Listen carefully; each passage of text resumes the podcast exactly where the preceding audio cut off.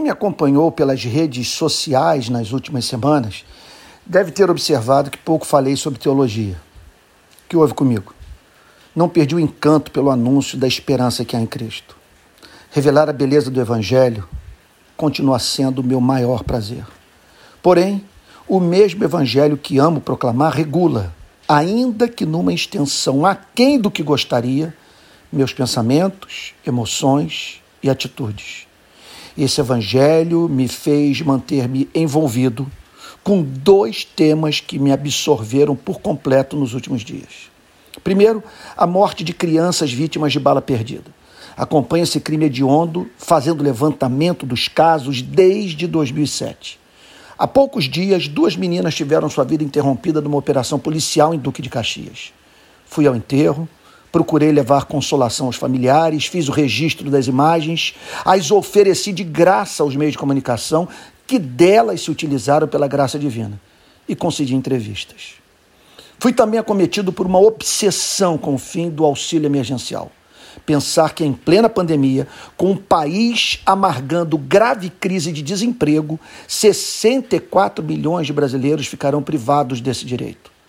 Corri as favelas do Rio em busca de personagens que nos ajudassem a entender a gravidade da injustiça. Visitei também uma comunidade pobre que dista 13 quilômetros do Palácio do Planalto, na qual entrevistei pessoas que relataram as dificuldades que enfrentarão a partir de janeiro com o fim do pagamento do auxílio emergencial em dezembro.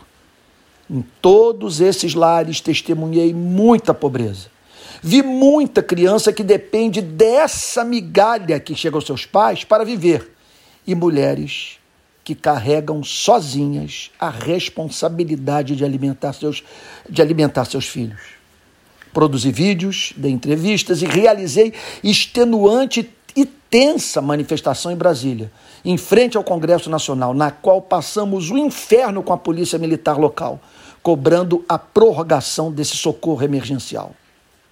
Como fica meu dever de pregar numa hora como essa, que parece que deixei de ser ministro da palavra para tão somente exercer o papel de ativista? Permita-me dar algumas respostas. Primeiro, anunciei a fé cristã o ano inteiro por todas as minhas redes sociais. Todos os domingos fiz exposição sobre o Evangelho de João na minha igreja no Rio.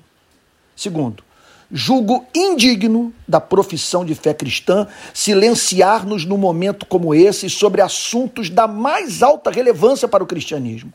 Se isso não nos toca, estamos mortos. Fé sem misericórdia é a exata forma de crer dos demônios. Praticar a justiça, em terceiro lugar, ornamenta a pregação, traz beleza à doutrina, revela que essa que se essa fé fosse professada por todos, viveríamos num mundo mais justo. E por fim, há pessoas que só nos levarão a sério se nos virem praticando o que pregamos, quando a prática do que pregamos envolve o que é essencial na vida e quando essa prática nos é custosa.